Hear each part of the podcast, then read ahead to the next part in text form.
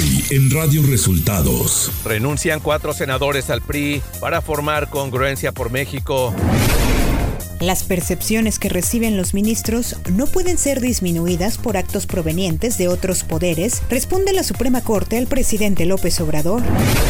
Frente Amplio por México da a conocer la convocatoria para obtener la candidatura presidencial. Esto y más en las noticias de hoy.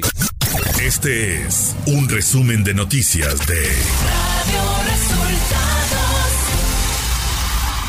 Bienvenidos al resumen de noticias de Radio Resultados. Hoy es 4 de julio y ya estamos listos para informarle Valeria Torices y Luis Ángel Marín. Quédese con nosotros, aquí están las noticias. La mañanera.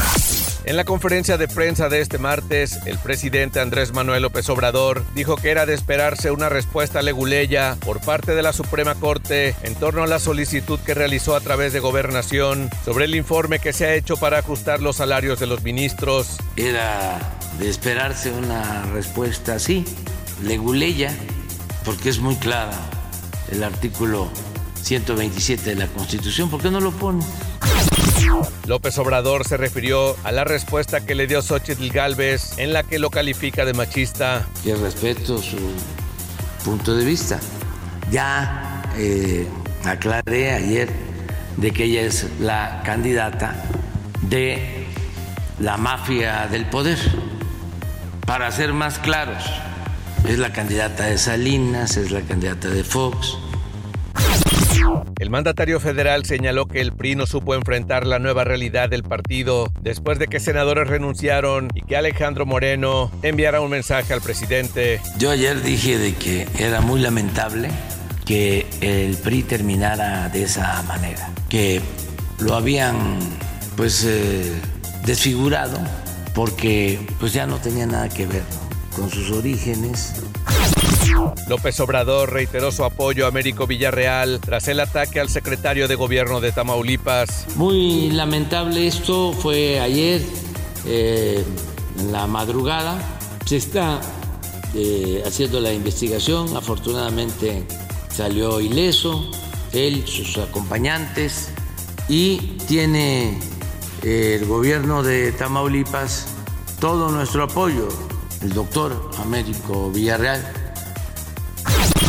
el jefe del Ejecutivo dio a conocer que a partir de este martes se pagará la pensión del bienestar a adultos mayores. Hoy, por cierto, y es buena noticia, se empieza a pagar la pensión a los adultos mayores. En los bancos primero, en el Banco del Bienestar, como a 9 millones de adultos mayores a partir de hoy. Y eh, en 10 días a los que todavía no tienen la tarjeta del Banco del Bienestar. Eso eh, es pago directo, pero es buena noticia para los adultos mayores. Radio Resultados Nacional.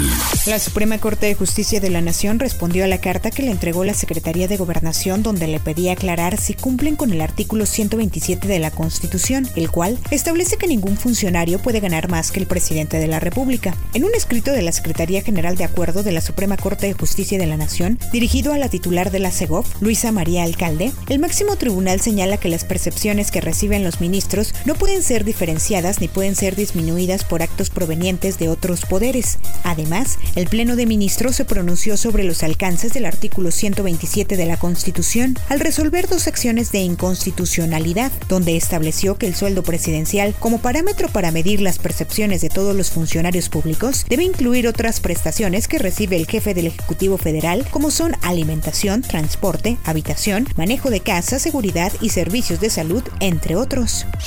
Política. Senadoras y senadores del PRI hicieron oficial su renuncia al grupo parlamentario de esta fuerza política en el Senado de la República. Miguel Ángel Osorio Chong, Claudia Ruiz Macié, Erubiel Ávila y Nubia Mayorga dejaron el partido en rechazo a las decisiones tomadas por la actual dirigencia que encabeza Alejandro Moreno Cárdenas y fundaron el movimiento Congruencia por México. El dirigente nacional del PRI, Alejandro Moreno, aseguró que lo mejor del partido se quedó y lo peor salió para irse con el presidente Andrés Manuel López Obrador. En un video en sus redes sociales, el líder priista dijo que Morena está desesperado porque perderán las elecciones de 2024. Presidente López Obrador, Usted habla como si el PRI fuera igual a Morena. Pero déjeme decirle algo. Lo mejor del PRI se quedó en el PRI. Y lo peor que estaba en el PRI está de su lado. El líder nacional del partido Movimiento Ciudadano, Dante Delgado, afirmó que aunque no alienta a integrantes de otras fuerzas políticas renuncien a sus partidos, expresó que mantiene espacios abiertos para aquellos que compartan sus causas y propósitos y dejó abierta la posibilidad de recibir a los senadores que renunciaron al PRI este lunes. El comité organizador del Frente Amplio por México dio a conocer este lunes su convocatoria para quienes estén interesados en obtener la candidatura presidencial de la oposición para el 2024. Los registros serán entre el 4 y 9 de julio. El 10 de julio se dará a conocer el listado final de los aspirantes que cumplieron con los requisitos. Del 12 de julio al 5 de agosto se llevará a cabo la etapa de recolección de firmas por medio de una plataforma electrónica, de las cuales deberán entregar un mínimo de 150 mil, recolectadas en al menos 17 entidades del país. El diputado federal del PAN, Gabriel Cuadri, no podrá ser uno de los que busca la candidatura presidencial del PRI, PAN y PRD. Todo esto se da a conocer gracias a la convocatoria del Frente Amplio por México, en la que señala que los aspirantes deben cumplir con la 3 de 3 contra la violencia. En este sentido, Gabriel Cuadri no cumple con este requisito porque en diciembre pasado, el Pleno del Tribunal Electoral del Poder Judicial de la Federación lo incluyó en el Registro Nacional de Personas Sancionadas en materia de violencia política contra las mujeres en razón de género durante dos años con nueve meses.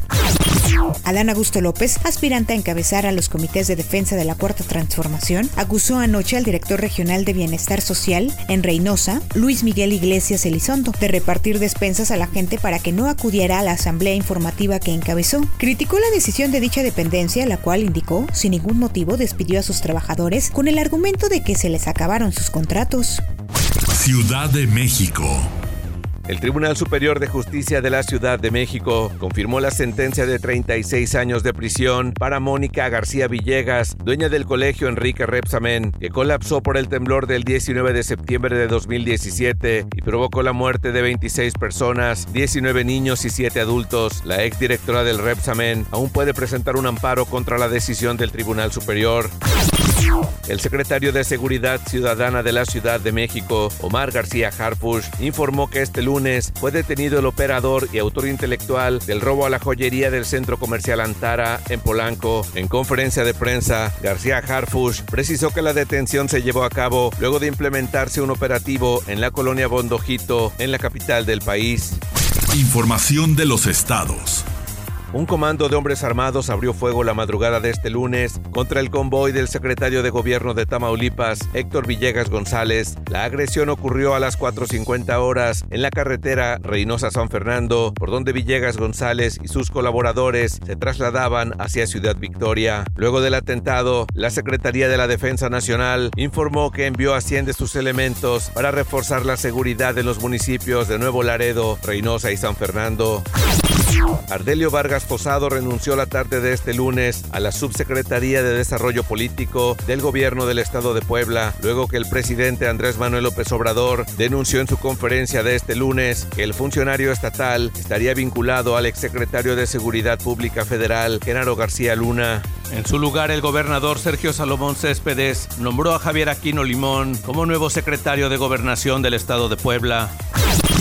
En Mazatlán, aproximadamente 250 personas fueron trasladadas por elementos de protección civil, estatal y municipal a zonas seguras ante los encharcamientos originados por la caída de lluvia ocurrida la madrugada de este lunes en la zona turística Avenida Camarón Sábalo, la cual fue cerrada a la circulación.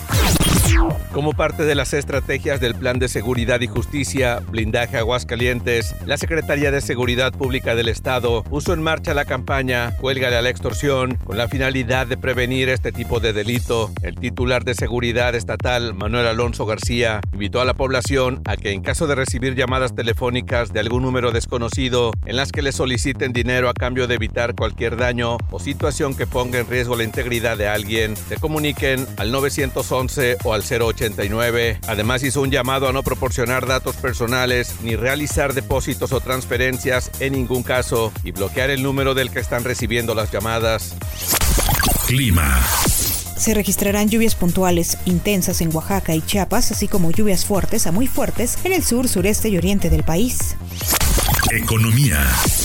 Las remesas enviadas a México repuntaron con fuerza en mayo al anotar un crecimiento de 10.7% anual desde 6.3% de abril y conseguir un máximo histórico de 5.693 millones de dólares, informó el Banco de México. La cifra representa un nuevo monto histórico, impulsado principalmente por el efecto del Día de las Madres. Radio Resultados Internacional.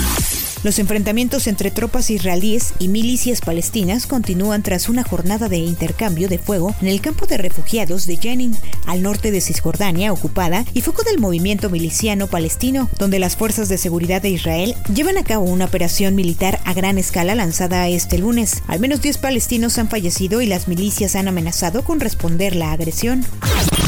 El presidente de Irán, Ebrahim Raisi, instó este martes durante su intervención en la cumbre de la Organización de Cooperación de Shanghái a renunciar al uso del dólar estadounidense. Raisi señaló que la nación persa que formalizó este martes su adhesión al bloque puede contribuir a la cooperación económica en el marco de la Organización de Cooperación de Shanghái para abrir un camino a un orden regional justo. Los Estados miembros de la OTAN prolongaron este martes un año al mandato de Jens Stoltenberg como secretario general de la alianza, de modo que seguirá al frente de la organización transatlántica hasta el 1 de octubre de 2024. Reino Unido vivió su mes de junio más cálido desde el inicio de los registros en 1884. En términos de temperatura media, máxima y mínima, indicó el Servicio Meteorológico Británico este lunes, que además alertó que con el cambio climático, estos récords van a aumentar. Deportes. La noche de este lunes en el No Camp de León, las Chivas Rayadas se llevaron el triunfo para arrancar con el pie derecho el torneo Apertura 2023 al derrotar dos goles a uno a León. El gol de la diferencia lo hizo el debutante y canterano Jonathan Yael Padilla, quien había entrado de cambio al minuto 74. Con esto las Chivas obtienen sus primeros tres puntos en el torneo. Y hasta aquí las noticias en el resumen de Radio Resultados. Hemos informado para ustedes Valeria Torices y Luis Ángel Marín.